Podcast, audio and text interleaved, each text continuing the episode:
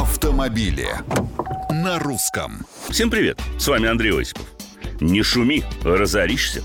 Государственная Дума приняла в первом чтении разработанный московскими властями законопроект, дающий право регионам штрафовать владельцев слишком шумных транспортных средств на сумму до 30 тысяч рублей если те мешают гражданам спать. Ну а степень шумности будут фиксировать при помощи специальных автоматических камер-шумомеров. Правда, парламентарии признались, что этих приборов не видали и как они работают, не знают. Так что ожидают поправок ко второму чтению. Представлявший проект глава комиссии Мосгордумы по законодательству Александр Семенников рассказал, что нарушением будет считаться превышение уровня шума только ночью с 23 до 7 на особо защищаемых территориях, в жилых кварталах, возле больниц, пансионатов, санаториев, домов отдыха.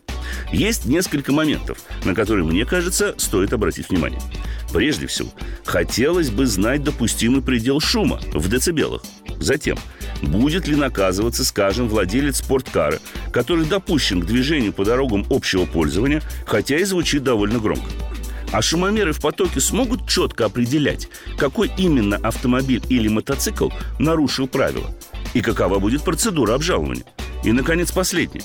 Громкие мотоциклы и машины, конечно, раздражают. А еще сильнее мешает отдыхать и работать строительная и дорожная техника, особенно по ночам. На это никто не хочет обратить внимание. Мнения, комментарии и предложения приветствуются на страничках Русского радио в социальных сетях. С вами был Осипов. Про автомобили. На русском.